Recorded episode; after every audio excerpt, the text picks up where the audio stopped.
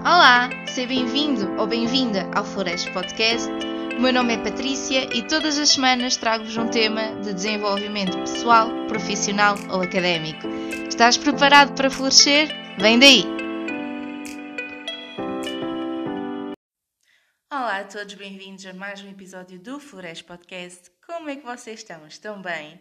Espero que esteja tudo bem desse lado, por aqui também está tudo ótimo. Já tinha saudades de vir aqui falar um bocadinho. Um, a verdade é que tenho andado uma correria à minha vida, quer a nível profissional, do, da minha profissão das 9 às 5, quer do meu trabalho no Flores, com os produtos, com os CVs. Portanto, tem havido muito trabalho e tem havido pouco tempo e de facto o podcast tem atrasado um bocadinho. No entanto, estamos aqui de volta para o nosso episódio de desenvolvimento profissional.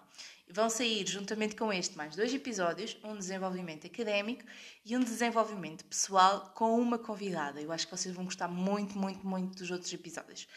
Este episódio foi escolhido por vocês no Instagram do Flores Podcast, em que eu coloquei duas alternativas para o uh, episódio de desenvolvimento profissional, entre então o que é fazer um estágio profissional e a diferença do mercado de trabalho entre Portugal e Espanha. E, por longe, uh, o estágio profissional teve mais votação, então por isso vai ser hoje o, a nossa tema, o que nós vamos falar. Então, eu vou-vos dizer muito rápido a agenda, que é para vocês perceberem, Patrícia, isto interessa-me, afinal não vou para outro episódio. O que é que nós vamos falar? O que é que é um estágio profissional e porquê é que existe esta necessidade de ter estes estágios profissionais no nosso país? Quem é o IFP? Portanto, o IFP é a instituição que está por trás dos estágios profissionais. Quais as regras para entrar num estágio? Qual é o processo de entrada? Quais os benefícios? Coisas caricatas que acontecem nos estágios?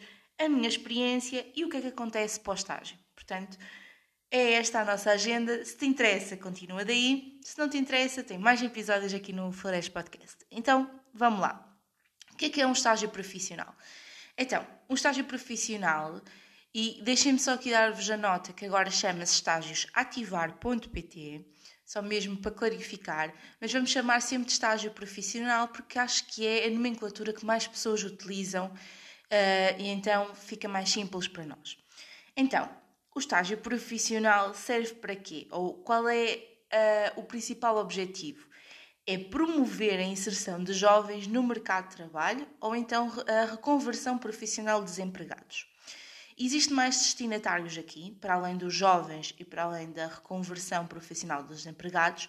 Existem também pessoas com deficiência ou incapacidade, um, vítimas de violência doméstica, refugiados, ex-reclusos, portanto, existe aqui N de outros destinatários, mas de facto o destinatário mais conhecido destes estágios é os jovens uh, após saírem das suas licenciaturas, dos seus mestrados, dos seus doutoramentos.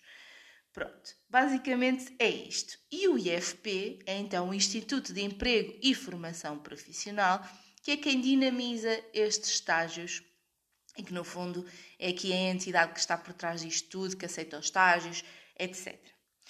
Vocês devem estar-se a perguntar: ok, será que eu tenho uh, perfil para entrar num estágio profissional? Esta parte pode ser um bocadinho mais chata, já vamos entrar numa parte mais fixe.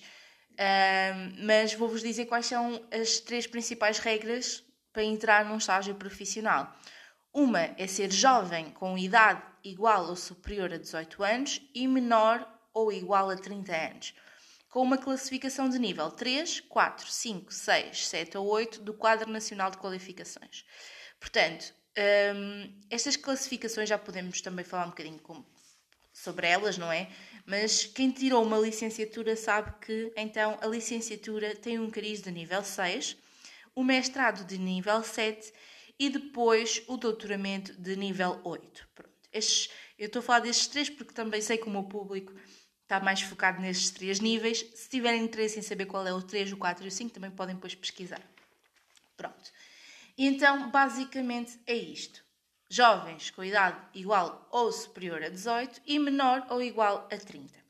Existe também, por curiosidade, possibilidade de pessoas com idade superior a 30 ou menor ou igual a 45 que se encontrem desempregadas há mais de 12 meses e que tenham obtido, há menos de 3 anos, uma classificação de nível 3, 4, 5, 6, 7 ou 8. Ok? Também existe esta possibilidade. E também existe a possibilidade de pessoas com idade superior a 45 que também se encontrem desempregadas e que também sejam detentoras de uma classificação de nível 2 ou 3, ok? Uh, e que se encontrem inscritos no Centro Qualifica, ou então depois do nível 4, 5, 6, 7 ou 8 do Quadro Nacional de Qualificações. Portanto, vamos, vemos aqui que estes estágios não é só unicamente para jovens, ok? Mas também pode alargar até pessoas uh, de todas as idades, porque quando falamos do último limite, que é pessoas com idade superior a 45, estamos já aqui a falar de muitas, muitas pessoas. Uma das coisas que eu gostava de falar é porque que nós em Portugal temos esta necessidade de ter estes estágios. Eu também confesso que não pesquisei se noutros países existe este tipo de iniciativas, mas acredito que não sejamos os únicos, que deve haver certamente. Um, passem no Instagram do Flores Podcast para vocês me dizerem: olha, Patrícia, eu conheço um país que tenha, vou ficar muito uh, contente em saber. Ou se calhar depois deste episódio devo pesquisar. Pronto. Mas em Portugal, qual é que é a nossa realidade? A nossa realidade é muito simples, na verdade, que é as empresas procuram sempre pessoas com experiência, sendo que pessoas que terminaram os seus estudos recentemente não vão ter a experiência à partida que as empresas pedem, a experiência profissional. Nesse sentido, muitas empresas geralmente abrem vagas para este tipo de pessoas, pessoas com experiência. Então, torna-se difícil aos jovens entrarem no mercado de trabalho, uma vez que não conseguem ter aquilo que as empresas pedem. E aí vem então os estágios profissionais. Os estágios profissionais são financiados pelo Estado, portanto é uma vantagem para a empresa ter lá uma pessoa que vai formar essa pessoa, porque no fundo o que vai acontecer é que, obviamente, é um risco colocar uma pessoa acabada de sair da licenciatura, porque é preciso dar formação. E é aqui que as empresas não querem fazer, é dar formação às pessoas, querem que elas já entrem com o packaging completo, porque geralmente quando alguém entra na empresa é para uh, cobrir um posto de trabalho. Porque temos esta coisa em Portugal, que é as empresas preferem despedir ao invés de subir uh, outras pessoas. Peço desculpa, deixem-me reformar. As empresas preferem um, colocar uma pessoa nova num cargo que está em aberto do que subir alguém que está internamente. Não é todas as empresas, mas pelo conhecimento que eu tenho, isto é uma realidade em Portugal, ok?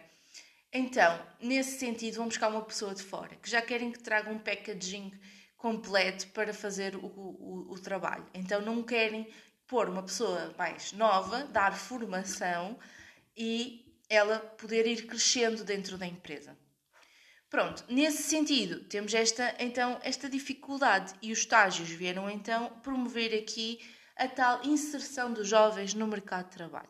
Porque, por um lado, as empresas ganham com isto, porque é financiado pelo Estado estes estágios, um, e depois existem outros uh, complementos que, se for, se ficarem com a pessoa e aí considera-se primeiro emprego, continuam a ter benefícios. Ok, as empresas, quando digo ter benefícios, é para as empresas, então, neste sentido, elas já querem pessoas com estágio para estágio profissional. E é muito importante aqui salientarmos que os estágios profissionais não são estágios curriculares, portanto, são estágios em que as pessoas tiram o seu cursozinho e depois candidatam-se. Os estágios curriculares são estágios ao longo da licenciatura ou do mestrado, em que de facto vão tirar um estágio curricular, às vezes por diversos motivos, porque a própria licenciatura assim o exige, portanto, não existe um projeto final de curso, existe sim um estágio, e esse estágio geralmente tem uma duração de 3 a 6 meses, mais ou menos. Pode haver estágios de um ano, no caso dos mestrados, uma vez que durante a tese, ou seja, durante o ano da tese, em vez de ser uma dissertação, é um estágio curricular, que depois no final tem um relatório, mas maioritariamente é isto. Portanto, nós temos um mercado de trabalho que tem muitas dificuldades e o Estado tentou então aqui com esta iniciativa dar oportunidades para toda a gente. Pronto. Então, quais são, uh, qual é este processo de entrada, não é? Já sabemos quais são os perfis, quais são os destinatários, como é que é este processo de entrada. Então, eu vou falar da minha experiência, do meu processo de entrada, que é diferente de outras pessoas, ok? Como é que aconteceu isto? No meu caso, eu decidi fazer um estágio, ou não foi propriamente decidir fazer um estágio, eu decidi ingressar no mercado de trabalho no meu segundo ano uh, de mestrado. Portanto, eu pensei, o primeiro ano tenho muitas aulas, não vou me meter já nessa loucura. No segundo ano, considero que se calhar seja mais calmo, porque só estou a fazer a dissertação, erro meu, começa já. Um, então decidi, ok, vou tentar entrar no mercado de trabalho na minha área, porque eu de facto já tinha entrado no mercado de trabalho, só que não tinha sido especificamente na área que eu queria entrar, que inicialmente era então na área do marketing, ok? Pronto. Então, nesse sentido, no segundo ano, após terminar o primeiro ano, no segundo ano, no segundo ano não, foi mesmo, terminei o primeiro ano em julho e comecei logo à procura em agosto, sendo que depois uh, entrei em setembro. Então, eu tive um mês à procura de trabalho e é o que eu vos digo, isto é a minha experiência, não significa que o meu mês tenha sido pouco tempo ou tenha sido muito tempo, depende de pessoa para pessoa. Há pessoas que estão à procura e demora N de tempo e há outras pessoas que demoram menos tempo. Cada um tem o nosso tempo e eu acho que nesse sentido, imagina, estás à procura de um estágio, de uma oportunidade há muito tempo e agora ouves-me dizer que eu consegui encontrar num mês. Não desanimos, porque isso não quer dizer nada. Muitas das vezes é pura sorte, ok? Pronto. Então, eu no mês de agosto, entre as férias de verão, eu fui enviando currículos e comecei a ficar frustrada a partir de duas semanas não, não estar a conseguir respostas nenhumas. Sim, deve estar-te a rir desse lado porque é ridículo. Eu em duas semanas já estou frustrada de não ter respostas. Mas a verdade é que a minha experiência foi sempre um bocadinho uh, estranha, que foi quando eu estava na licenciatura e terminei a licenciatura, recebi várias propostas de trabalho e recusei-as porque queria ir uh, para o mestrado. Então na minha cabeça, oca, fiquei iludida a achar que isto, ah, isto afinal, arranjar trabalho após a licenciatura não é assim tão difícil. Uh, é fácil, então eu saí da licenciatura e tive três propostas de trabalho. Pois é, aconteceu, lá está. Uh, por a sorte, não é assim que a realidade acontece. Então, depois, quando eu realmente quis arranjar, passado duas semanas já estava frustrada a pensar que eu em uma semana ia conseguir. Pronto. Em duas semanas não tinha conseguido, Comecei a levar muitos nãos logo na primeira fase de enviar CVs, mas é importante salientar que nesta altura eu estava a enviar quer para estágios, quer para hum, candidaturas normais, sem serem em formato estágio, ok? Pronto. Nesse sentido, eu não estava logo a dizer que não ao estágio, mas também não era aquela coisa que eu estava super entusiasmada de ir para um estágio. Eu gostava de entrar no mercado de trabalho uh, com um contrato normal a nove meses, não queria gastar o meu estágio logo ali. No entanto, as coisas foram, foram surgindo. Passado duas semanas não tive então respostas e continuei uh, a enviar. Fiz duas entrevistas. Uma entrevista uh, não foi propriamente por envio de currículos, eu já conhecia a empresa minimamente e foi essa empresa que andava à procura de alguém e um amigo meu recomendou-me. Então eu fui a essa entrevista, mas percebemos na entrevista que o que eles procuravam era alguém uh, para estágio curricular e não alguém ali o tempo inteiro, porque depois comecei a perceber que era para tirar fotografias e coisas assim do estilo, que não era propriamente a minha área e que era recomendado para um estágio curricular, por exemplo, dentro da área de audiovisual ou algo assim do estilo. Pronto. Um, então, essa foi a primeira, e depois tive uma entrevista que teve. Uh, que foi numa universidade e que não correu nada bem porque a entrevistadora, honestamente, também não sabia muito o que estava a fazer. E não estou a dizer isto porque me correu mal, porque genuinamente ela não sabia o que estava a fazer, não tinha conhecimento da língua inglesa para uma, empre... para uma empresa, desculpem, para uma universidade cujo o público-alvo era alunos estrangeiros e uma pessoa que estava na direção de marketing. Pronto. Não tinha conhecimento da língua inglesa porque pediu-me para traduzir o meu currículo. Malta, que é isto? Uh, pronto, enfim. E a senhora chegou ao final e disse que eu nunca ia trabalhar na área do marketing, muito arrogante, um, ou que dificilmente eu ia, iria trabalhar. Eu acho que ela, nunca disse, ela não disse a palavra nunca, mas que eu dificilmente iria trabalhar na área do marketing por ter bases de gestão. Pronto. Isto nem faz sentido, mas whatever. Uh, e nisto eu comecei a ficar uh, com aquele feedback, eu comecei a repensar nas minhas candidaturas. Pensei, se calhar só vou começar a mandar para a área da gestão, se calhar ela tem razão. Até que, pronto, as pessoas à minha volta disseram: Não, Patrícia, tu tens experiência na área do marketing, uh, tens várias formações complementares, não ligues ao que ela te está a dizer, não faz sentido nenhum. Pronto, até porque para muitas candidaturas na área do marketing, uma das licenciaturas pedidas é a de gestão.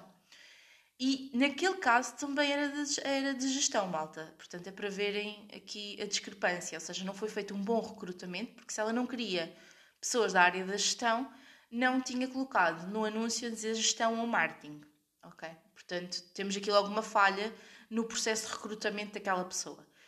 Neste sentido, passado uma semana, recebo uma chamada para uma entrevista telefónica da empresa em que estou atualmente a falar que me tinha candidatado e que era então para estágio profissional se eu estava interessada. E pronto, neste acumular de. acumular que não foi muito, mas eu comecei a ficar um bocadinho uh, triste. Eu disse que sim, que estava interessada e que estava curiosa por saber mais. Pronto. E nisto ela faz uma entrevista por telefone, a senhora de recursos humanos, e correu-me pessimamente. Eu acho que não me correu nada bem. Pronto. E ela depois disse: ah, nós aqui geralmente preferimos alguém com uh, formação em marketing, mas vamos analisar e voltaremos em contacto se assim, pronto, se assim quisermos, né? Porque também é do interesse deles. Pronto, e eu pensei, pronto, isto não vai dar em nada porque isto não correu nada bem. Nisto voltam-me a ligar para uma segunda entrevista. Nessa entrevista eles queriam presencial, mas eu não consegui presencial, então fizemos via Zoom. Cheguei ao final e disse: Isto não me correu nada bem. e lembro-me perfeitamente que eu estava de férias, então sei que fui para a praia, a mesma cena de filme, a seguir e sentei-me à beira-mar tipo, a pensar na minha vida. Nisto, passado uma semana, dizem-me que querem para uma terceira entrevista e aí sim tinha que ser uma entrevista presencial. Pronto. Fui até ao Porto, eu estava em Lisboa, fui até ao Porto, fiz a entrevista e saí de lá e pensei: hum, isto não correu nada de especial. Pronto. Já não tinha corrido tão mal como as outras, mas isto não me correu nada de especial. Passado uma hora, estava eu já a ir para Lisboa, ligam-me a dizer que gostavam de ficar comigo, uh, se, eu estaria, se eu teria interesse. E eu disse que sim. Isto foi, imaginem, numa quinta-feira de uma semana, ok? E eles disseram: Pronto, agora vais ter que fazer algumas coisas que hum, pedem para entrar no estágio. Porque eu não estava inscrita no IFP. Ou seja, eu tive que, um, inscrever-me no IFP, foi das primeiras coisas. Depois tive que preencher um documento de Jovenite. Tive que preencher. Uh, tive que preencher, não, tive que ir às, às finanças, pedir um documento Uh, no fundo, como eu não está, como eu não, não tinha descontos, foi assim uma história do estilo. Um, e tive que me fazer a inscrição no IFP e um comprovativo de como estava inscrita uh, no IFP. Sendo que eu estava em Lisboa, consegui alguns documentos em Lisboa, pelo menos o da Segurança Social dos descontos. Nas finanças também precisei de um documento, de como não tinha nada em meu nome, no fundo era isso. E um, como não tinha nada em meu nome, no caso eu tinha o meu carro uh, em meu nome, sim, porque uh, eu não conduzo, mas ofereceram-me um carro na altura. Agora já não tenho, portanto, agora já, já foi à vida ao carro. Mas um, tinha na altura e foi isso. Portanto, em Lisboa consegui ir à Segurança Social, deram-me o documento dos descontos. Nas finanças deram-me o documento do património, por assim dizer. E depois, no IFP, eles só me atendiam em Lisboa, para vocês verem o ridículo, passado tipo um mês. E eu, eu precisava tipo para a semana a seguir. Então vim a Felgueiras, que era onde eu estava a viver, e em Felgueiras fizeram-me na hora. Portanto, uh, é para vocês verem as diferenças de zonas. Ou seja, em Lisboa, só passado um mês é que me atendiam para fazer isso, e em Felgueiras foi tipo, no momento em que eu lá fui, ficou. Fiquei inscrita no IFP. Pronto. Uh, sendo que quando fiz esta inscrição no IFP, disse logo desde o início que não queria que eles estivessem à procura de trabalho por mim, porque já tinha uma oportunidade um, que iria usufruir então do estágio. Pronto, e foi estes os documentos que eu entreguei, mais aquela declaração de jovem NIT, como era o meu primeiro emprego. Entreguei esses documentos, malta, e passado, posso dizer, nem uma semana comecei um, a trabalhar. Ou seja, foi de uma semana para a outra, foi uma coisa super rápida. Isto é a minha experiência, ok? Estes foram os documentos que eu entreguei. Ah, ainda existe aqui um processo antes que foi. Um, eu tive, antes, no dia antes de entrar para o trabalho, eu tive que ter uma entrevista com o IFP, com uma senhora do IFP, no qual levei um currículo. Uh, levei um currículo, não, desculpem. Levei o meu diploma de licenciatura e ela teve a ver o diploma de licenciatura, acho que me fez umas perguntas, mas honestamente eu não tenho memória do que é que ela me perguntou. Estava eu e outro rapaz, mas ela viu-me viu isso e foi, e ficou.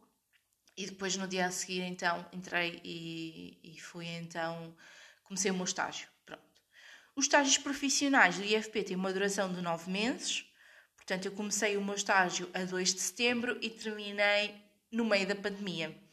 Portanto, parte do meu estágio foi presencial, ou seja, fiz meio ano presencial e os últimos três anos fiz. Ai, os últimos três anos. Os últimos três meses fiz uh, em home working.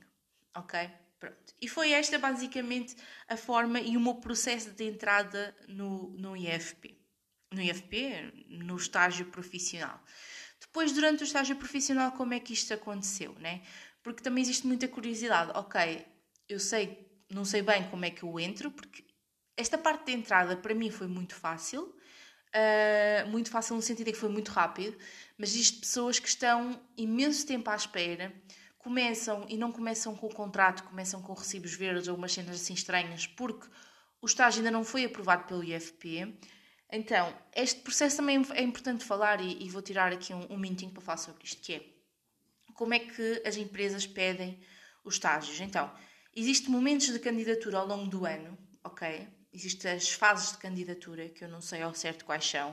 Um, e as empresas nessas fases podem mandar uma candidatura para lá, dizer eu quero um estagiário, eu quero abrir uma vaga de estágio com este perfil e tem que escrever qual é o perfil da pessoa. Um, e eles têm até 30 dias úteis, contando, se não me engano, com o dia em que eles fazem o envio pelo portal online, tem, o IFP tem 30 dias úteis para aprovar o estágio. Sendo que, não sei o que é que acontece, uh, existe empresas que não é só estes 30 dias úteis, portanto, uh, acontece muitas das vezes que eles colocam e eles não demoram 30 dias úteis a dar a resposta à empresa. E a empresa precisa mesmo do candidato. Então, coloca o candidato e depois existe aqui algumas manhas, que é, coloca o candidato a recibos verdes, que já aconteceu, já aconteceu porque conheço pessoas uh, que já tiveram nesta, nesta dinâmica. Uh, colocam o candidato, no fundo, uh, meio que ilegal e dão-lhe o dinheiro à parte, tipo por fora, ok? E eu acho que conheço estas duas situações, acho que não conheço. Ah, e existe outra situação em que propõem ao candidato pagar só quando vier então o estágio, ok? E depois pagam tipo como bónus. Andas ali a trabalhar três meses de graça e no final dos três meses recebes tudo. Pronto. Um, existe assim umas manhas. Porquê? Por causa disto, que a empresa coloca a candidatura e o IFP não demora os dias que diz que demora. Porque no documento, então, eu até tenho aqui à minha, à minha frente o, o regulamento, eles dizem que é 30 dias úteis. Mas na verdade não são 30 dias úteis. Às vezes demora imenso tempo. Possivelmente eles em 30 dias úteis devem dar uma resposta à empresa e depois, possivelmente, existe aqui outras coisas que a empresa terá que fazer um, e, o, e, e, este processo acaba por demorar mais tempo. Pronto.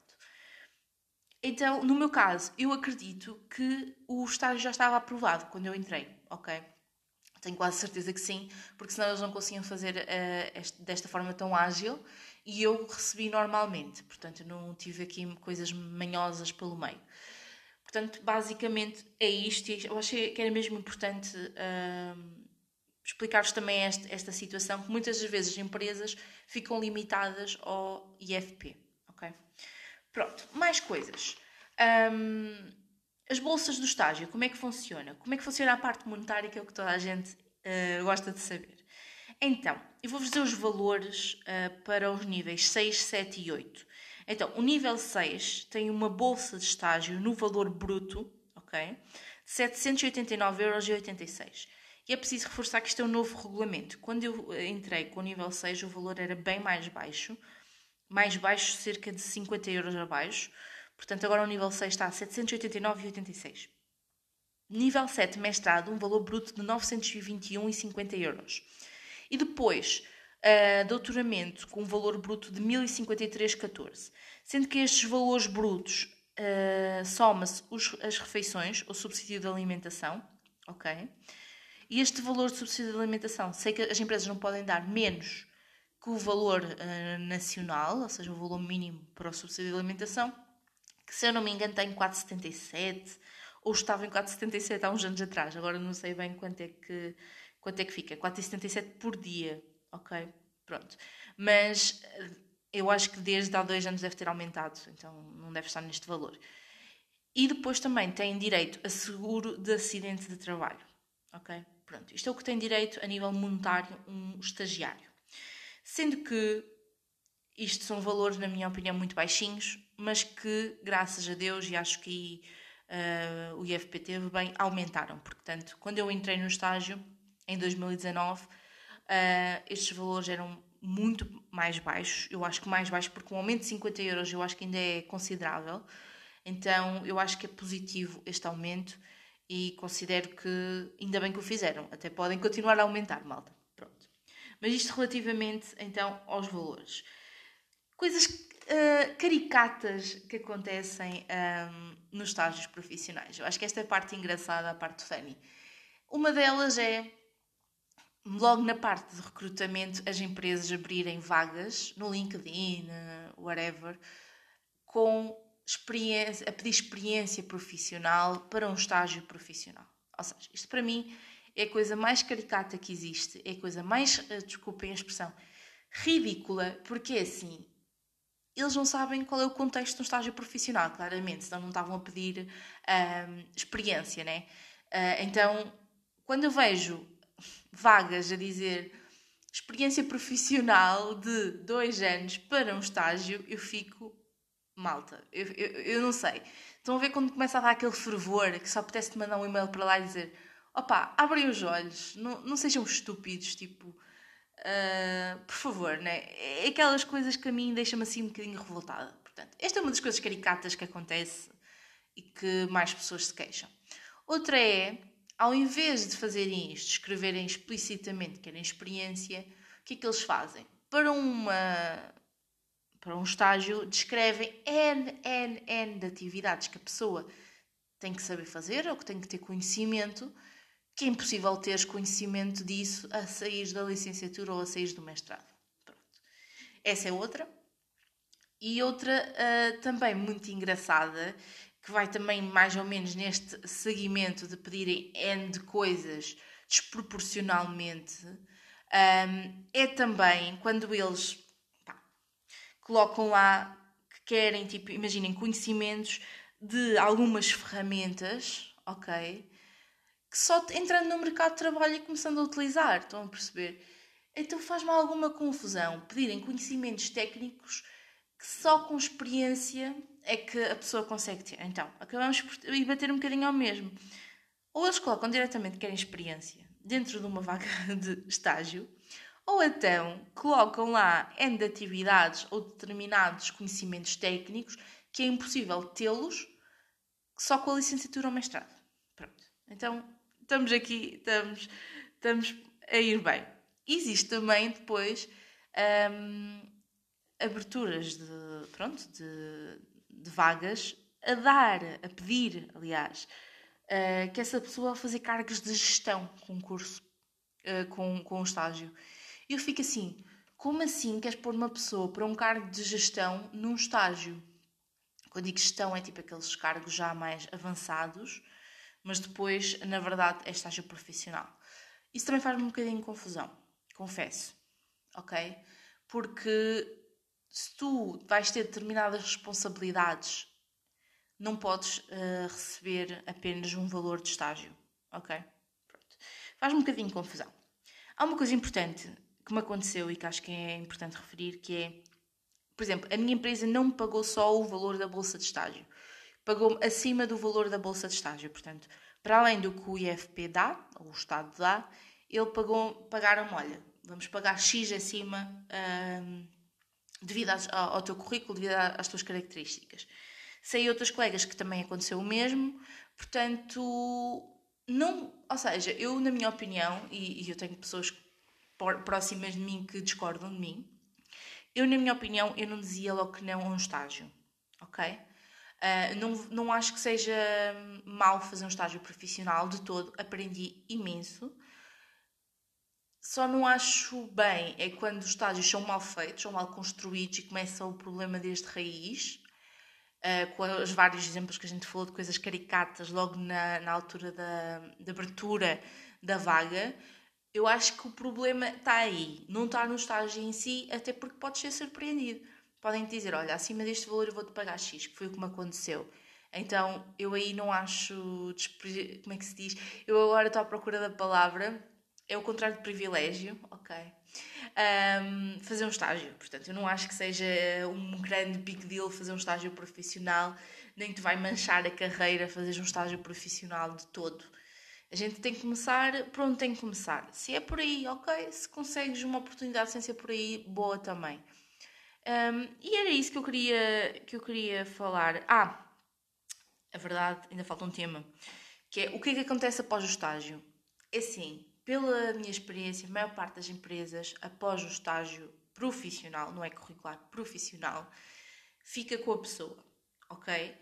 Uh, fica porque já teve ali aquele tempo todo de formação, depois tem alguns benefícios com o primeiro emprego dessa pessoa, portanto, da experiência que eu tenho, daquilo que eu vejo, a maior parte das empresas ficam com as pessoas após o estágio profissional, ok?